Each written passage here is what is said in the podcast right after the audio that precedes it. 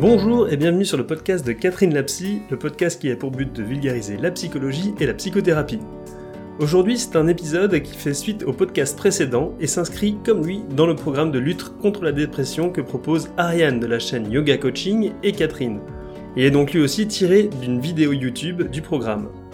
À travers cette question sur la dépression posée par la communauté Instagram de Catherine Lapsy, vous en saurez certainement un peu plus sur cette maladie. Faut-il voir un psychologue ou un psychiatre Peut-on s'en sortir tout seul Quelle est la place des médicaments Comment se comporter vis-à-vis d'un proche atteint par cette maladie Les questions posées vous donneront quelques pistes qui pourront peut-être vous aider ou aider votre entourage.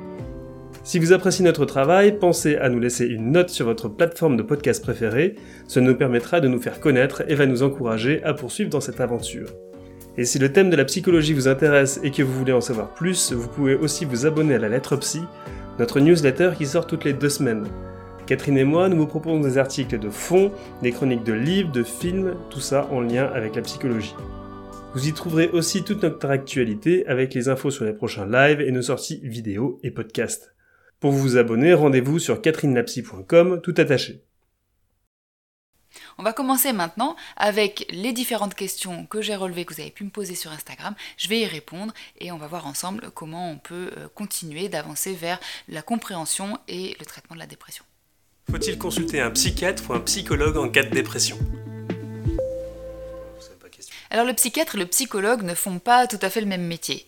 Juste une petite parenthèse, il arrive que certains psychiatres soient formés à la psychothérapie, mais globalement c'est pas si courant que ça, et surtout en tout cas dans les grandes villes, les psychiatres il en manque et donc ils sont pris d'assaut, ils n'ont pas le temps de faire de la psychothérapie et de recevoir leurs patients chaque semaine ou chaque quinzaine.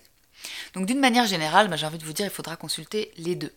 Alors si vous êtes dans une dépression euh, et que vous avez déjà obtenu un diagnostic, euh, vous pouvez aller en psychothérapie auprès d'un ou d'une psychologue qui est quelqu'un qui va vous recevoir toutes les semaines ou tous les 15 jours, euh, ou un peu moins en fonction de vos possibilités, pour pouvoir traiter la dépression, ses conséquences, mais aussi régulièrement ses origines, parce que comme j'ai pu le dire dans la première vidéo avec Ariane, il peut y avoir aussi des origines qui soient traumatiques. Le psychologue ou la psychologue est la personne avec qui et auprès de laquelle vous allez faire une psychothérapie. Le psychiatre ou la psychiatre, c'est la personne qui peut vous faire un diagnostic déjà, en plus de votre médecin traitant qui parfois a pu le faire, mais en général quand il suspecte une dépression, euh, notamment quand c'est une dépression importante, euh, il va vous envoyer chez un psychiatre pour avoir un diagnostic précis, pour qu'on soit sûr de ne pas se tromper et qu'on soit sûr de vous donner la bonne molécule, parce que oui, le psychiatre est aussi la personne qui peut prescrire des médicaments en cas de besoin. Je l'ai déjà dit, euh, c'est vrai dans la première vidéo, mais c'est tellement important que je voudrais le rappeler.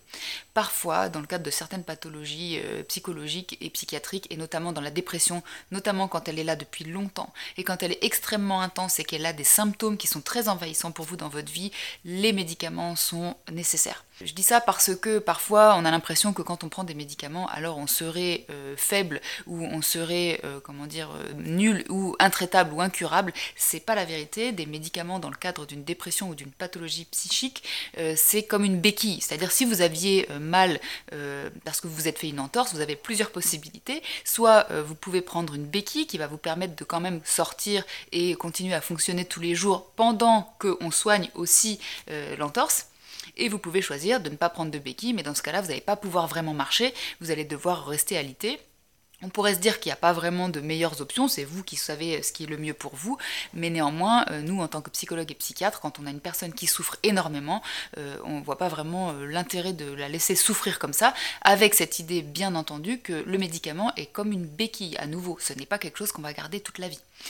donc c'est vraiment quelque chose qui permet en parallèle de la psychothérapie de soulager finalement les souffrances qui sont parfois extrêmement extrêmement intenses, qui nous empêchent de fonctionner tous les jours, c'est pas d'être faible, c'est pas d'être incurable que d'avoir un médicament, c'est le fait d'être soutenu. En ce qui me concerne, j'en ai eu euh, pour. Euh, alors, c'était pas une dépression, mais comme j'ai pu le dire à plusieurs reprises, j'ai souffert d'un trouble anxieux généralisé.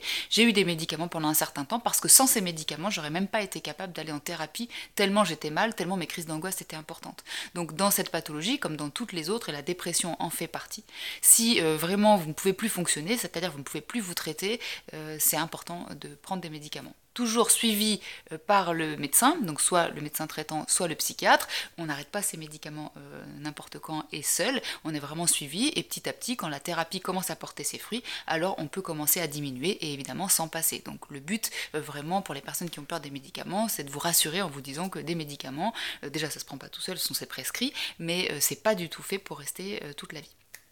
Mais du coup, alors, est-ce qu'on peut s'en sortir sans médicaments?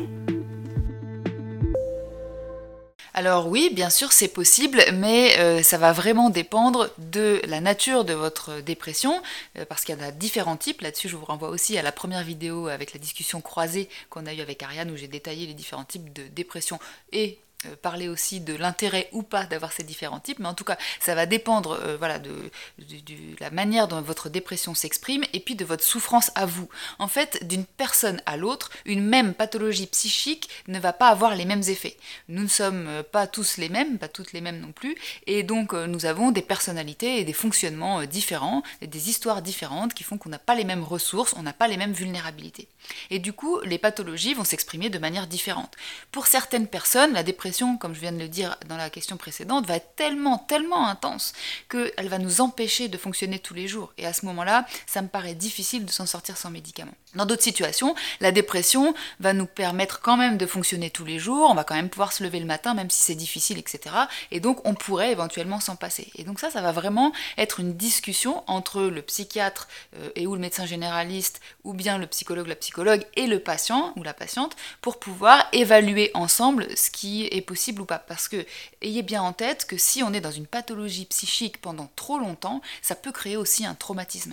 Donc on veut aussi éviter ça, c'est-à-dire qu'ensuite on va avoir peur de la moindre tristesse ou du moindre sentiment de vide parce que euh, des années après, même si on est guéri, on aura l'impression qu'on est en train de retomber dans sa dépression et on va euh, le revivre comme si c'était un traumatisme. Donc il y a vraiment une évaluation fine à avoir entre ce qui se passe pour le patient et qui est spécifique à lui. Et c'est pas du coup chaque dépression nécessite des médicaments ou chaque dépression ne nécessite pas de médicaments, c'est vraiment en fonction de ce qui se passe pour la personne, c'est vraiment à nouveau un soutien.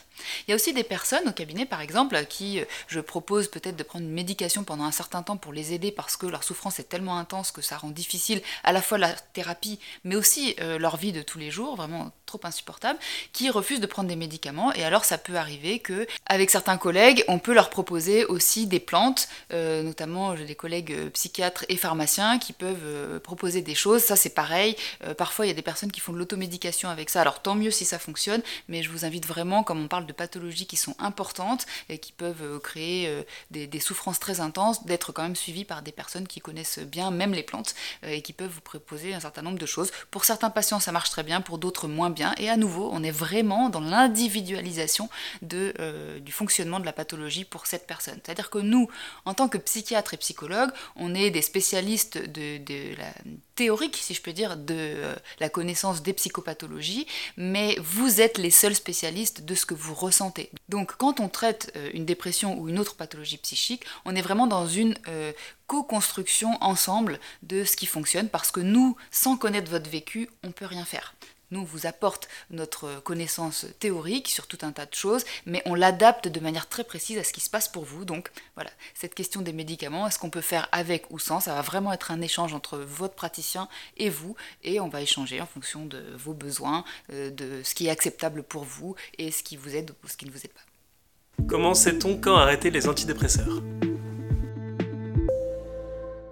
Ça, c'est toujours en lien avec euh, votre psychiatre et votre médecin et éventuellement aussi votre psychologue. Ça va vraiment être en fonction de comment vous vous sentez et quels sont les progrès que vous avez réalisés et qui font que euh, les, les, situations de la vie quotidienne euh, vont beaucoup mieux.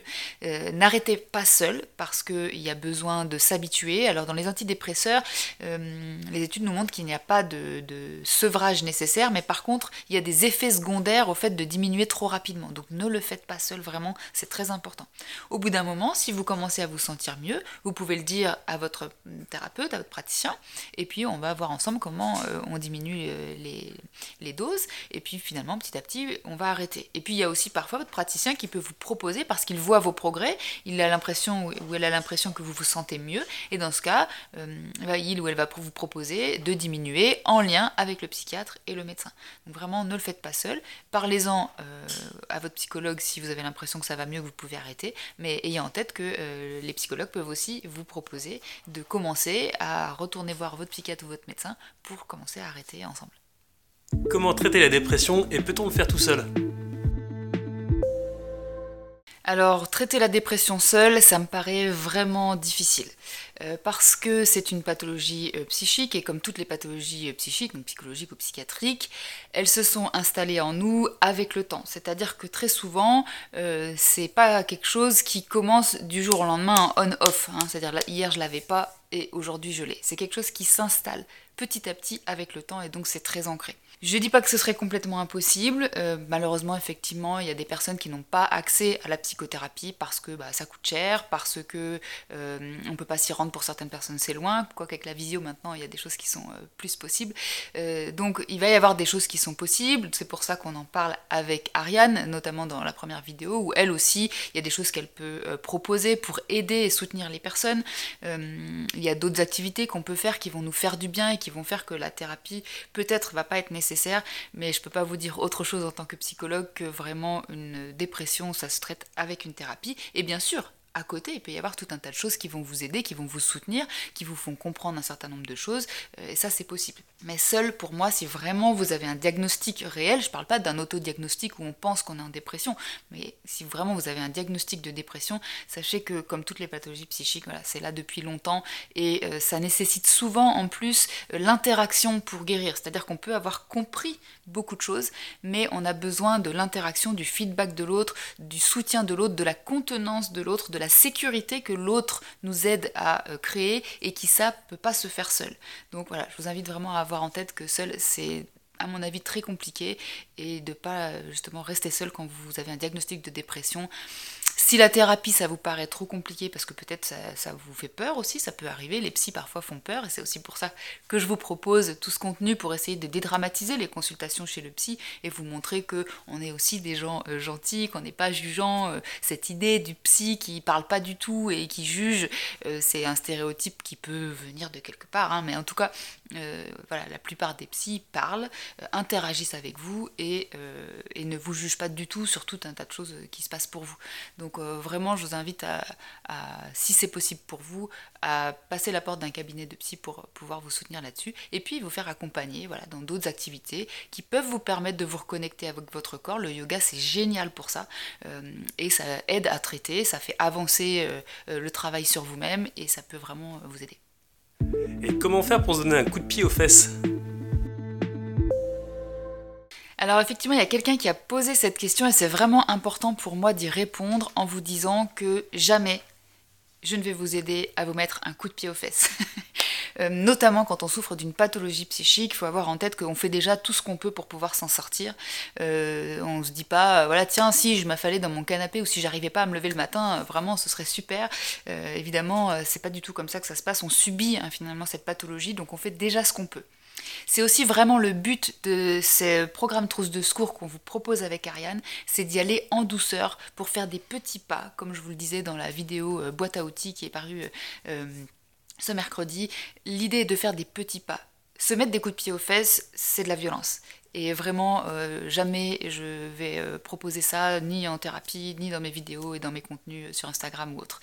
L'idée est surtout pas de faire ça. L'idée, si on n'arrive plus à bouger, déjà vous pouvez tester les euh, séances de yoga que Ariane vous a proposées dans le cadre du programme pour voir si ça vous aide, parce que ce sont des, des, mouvements très lents. Vous pouvez aussi tester les outils que je vous ai proposés dans la boîte à outils, dans laquelle on, commence à essayer d'identifier et petit à petit de faire des petits pas. Ce n'est pas un coup de pied aux fesses. Je vous invite vraiment, si c'est quelque chose que vous avez souvent à l'esprit, à peut-être aller voir la vidéo que j'ai fait sur euh, les petites voix qui nous jugent, parce que euh, ça c'est vraiment une partie de vous qui vous violente et qui probablement va pas vous aider, ça va augmenter la pression que vous vous mettez et probablement la culpabilité et peut-être la honte que vous pouvez ressentir parce que c'est souvent le cas dans une pathologie psychique. Donc si vous vous dites ça, qu'il faut vous mettre un coup de pied aux fesses, je vous invite à commencer par tenter de euh, diminuer cette voix sévère et jugeante qui est à l'intérieur de vous avant euh, de commencer à faire des petits pas parce que sinon bah, cette voix elle sera jamais satisfaite. Donc c'est des choses, hein, quand on travaille en thérapie notamment,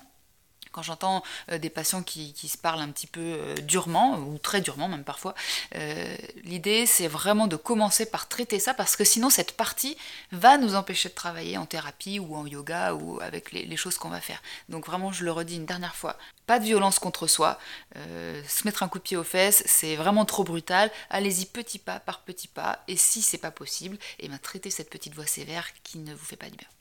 Pourquoi la dépression se déclenche-t-elle maintenant?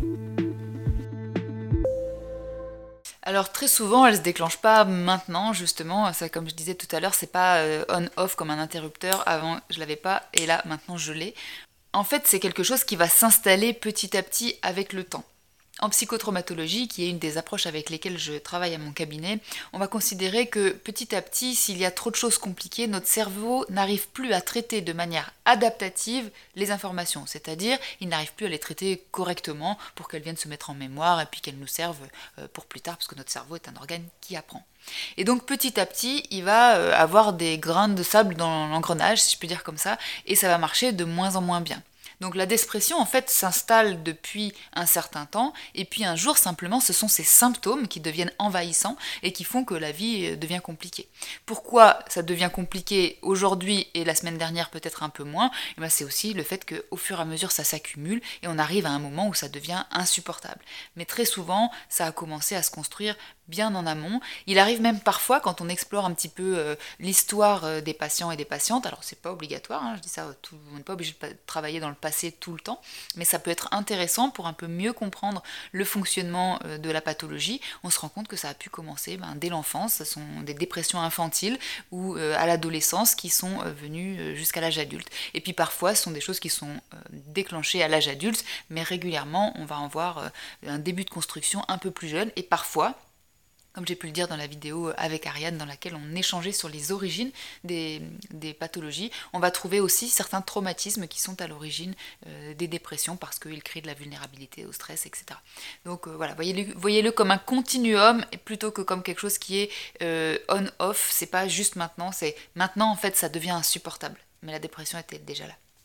En psychotraumatologie, qui est une des approches avec lesquelles je travaille à mon cabinet, on va considérer que petit à petit, s'il y a trop de choses compliquées, notre cerveau n'arrive plus à traiter de manière adaptative les informations, c'est-à-dire il n'arrive plus à les traiter correctement pour qu'elles viennent se mettre en mémoire et puis qu'elles nous servent euh, pour plus tard, parce que notre cerveau est un organe qui apprend.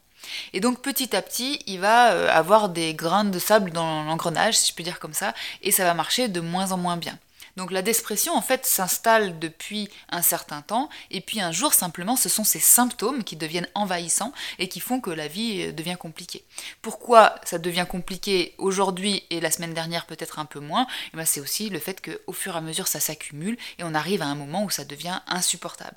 Mais très souvent ça a commencé à se construire bien en amont. Il arrive même parfois, quand on explore un petit peu euh, l'histoire euh, des patients et des patientes, alors c'est pas obligatoire, hein, je dis ça, tout, on n'est pas obligé de travailler dans le passé tout le temps, mais ça peut être intéressant pour un peu mieux comprendre le fonctionnement euh, de la pathologie. On se rend compte que ça a pu commencer ben, dès l'enfance, ce sont des dépressions infantiles ou à l'adolescence qui sont venues jusqu'à l'âge adulte. Et puis parfois, ce sont des choses qui sont déclenchées à l'âge adulte, mais régulièrement, on va en voir un début de construction un peu plus jeune, et parfois, comme j'ai pu le dire dans la vidéo avec Ariane dans laquelle on échangeait sur les origines des, pathologies, on va trouver aussi certains traumatismes qui sont à l'origine euh, des dépressions parce qu'ils créent de la vulnérabilité au stress, etc. Donc euh, voilà, voyez-le voyez comme un continuum plutôt que comme quelque chose qui est euh, on-off, c'est pas juste maintenant, c'est maintenant en fait ça devient insupportable. Mais la dépression était déjà là. Est-ce que c'est une maladie que l'on a à vie? Alors vous allez trouver différentes choses à ce sujet, euh, notamment euh, sur l'INSERM, vous pouvez voir à quel point euh, les statistiques montreraient que la dépression, on la garde toute la vie pour certaines personnes, qu'il y a beaucoup de rechutes parce que de toute façon en santé mentale on dirait la norme c'est la rechute et l'exception c'est la guérison. Alors quand on dit ça c'est pas pour dire qu'on ne peut pas s'en sortir, c'est pour dire que finalement quand on fait une thérapie on va faire comme ça. Alors en fait, quand on rechute, on va régulièrement ne pas rechuter au même stade qu'au départ. Mais on peut avoir des impressions que euh, euh, les progrès qu'on avait faits ont diminué. Finalement, en général, c'est pas tout à fait le cas. Euh, en fait, la réponse à la question de est-ce qu'on la garde à vie ou pas va dépendre de plein de critères. Déjà, ça dépend du type de dépression. Si vous faites une dépression saisonnière ou si vous faites une dépression du postpartum, ça va pas du tout être la même chose qu'une euh, dépression qui s'appelle résistante ou sévère euh, dans le DSM.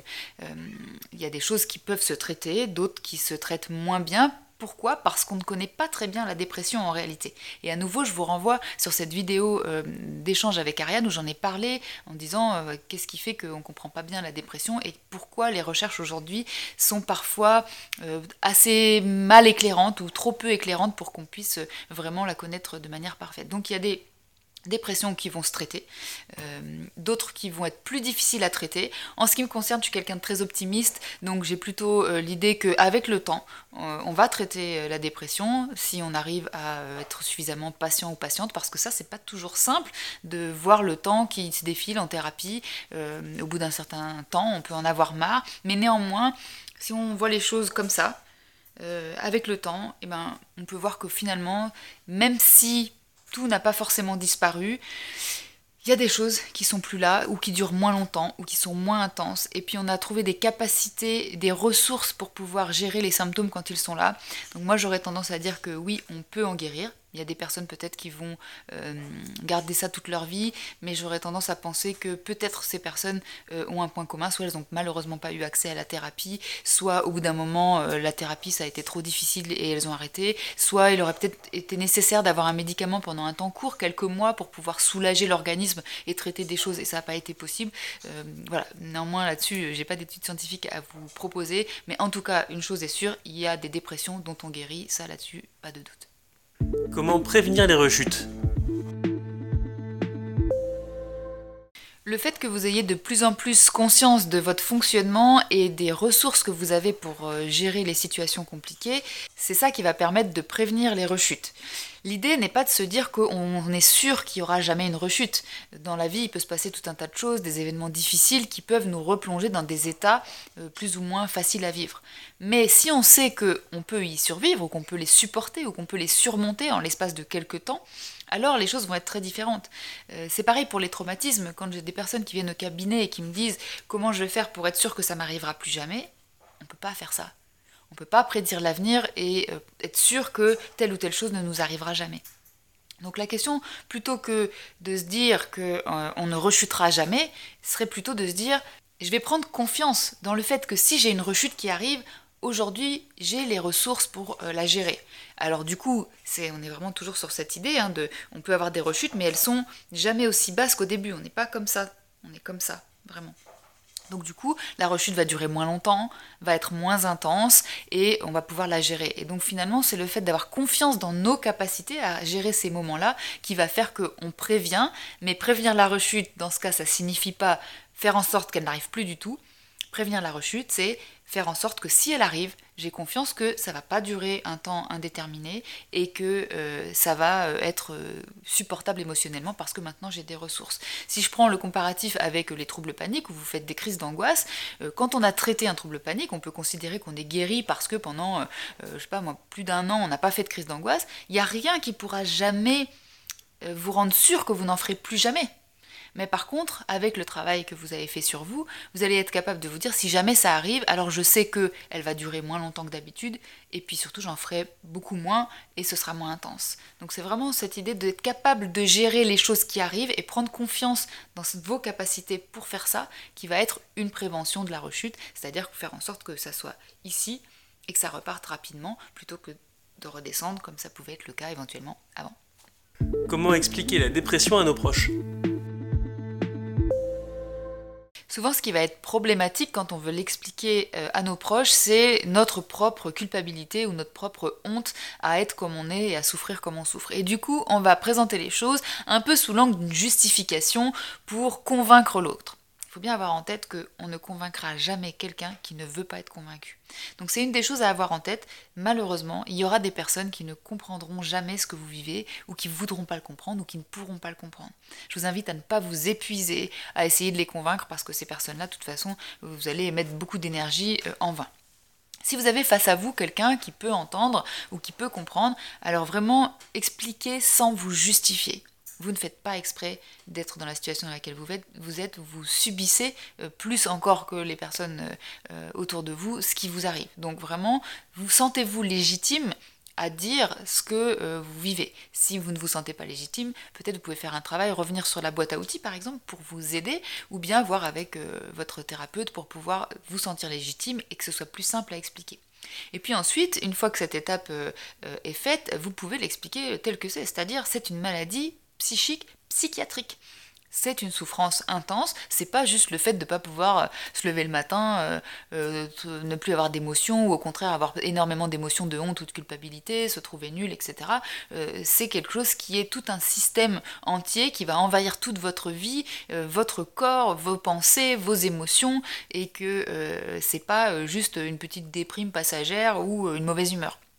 Vous pouvez le décrire tel que c'est, vous pouvez montrer les symptômes dans le DSM ou montrer les vidéos, euh, notamment l'échange qu'on a eu avec Ariane sur ce sujet, voilà, pour, expliquer. Mais ayez bien en tête que souvent, le plus difficile, ce sont nos propres émotions qui font qu'on ne se sent pas légitime à être comme on est, on culpabilise, on a honte et donc on se justifie. Et ça, ça, ça, rend compliqué euh, l'échange aux autres. Donc peut-être euh, travailler là-dessus avec votre thérapeute pour pouvoir juste être dans l'explication et si la personne ne comprend pas et ne veut pas comprendre et vous accuse, de vous arrêter et dire ok, je comprends que je, vois que c'est difficile pour toi d'entendre ce que j'ai à dire. Écoute, c'est pas grave. Euh, moi, je, fais ce que je peux avec ce que je vis et c'est pas grave si tu comprends pas. Euh, voilà. Et d'accepter qu'effectivement, il y aura des gens qui ne vous comprendront pas. Que faire si un proche est en dépression et ne veut pas se l'avouer?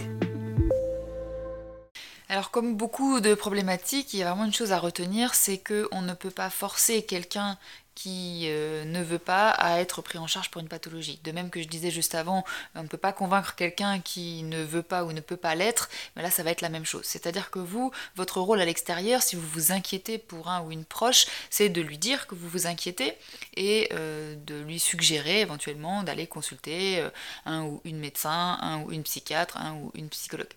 Si cette personne ne veut pas, vous n'allez pas pouvoir faire grand chose. À nouveau, euh, ben, ne dépensez pas énormément, énormément d'énergie jusqu'à être en colère après cette personne qui ne voudrait pas ou qui ne pourrait pas, parce que c'est souvent le cas, se prendre en charge pour euh, sa pathologie.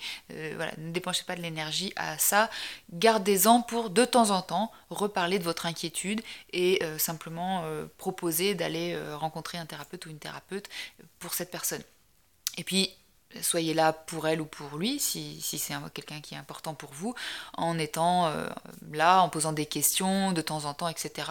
Mais ayez vous aussi en tête que vous ne pourrez pas convaincre quelqu'un qui n'a pas envie. Même nous, en tant que psychologue, quand on reçoit des personnes en cabinet qui sont venues sur la euh, recommandation de quelqu'un, si ces personnes ne peuvent pas s'approprier ce qui se passe pour elles, même nous, avec toute notre expertise, on ne pourra rien faire. Donc c'est vraiment important de ne pas euh, forcer quelqu'un qui ne veut pas ou qui ne peut pas, mais simplement voilà, de rappeler votre inquiétude régulièrement, petit à petit, sans agressivité, avec le plus de calme possible, même si c'est pas facile à faire, parce que quand on s'inquiète pour quelqu'un, euh, ça peut être très intense et donc on peut le dire parfois avec une sorte d'agressivité, euh, pas forcément volontaire, mais due au fait qu'on s'inquiète et qu'on veut presser la personne d'aller se faire aider.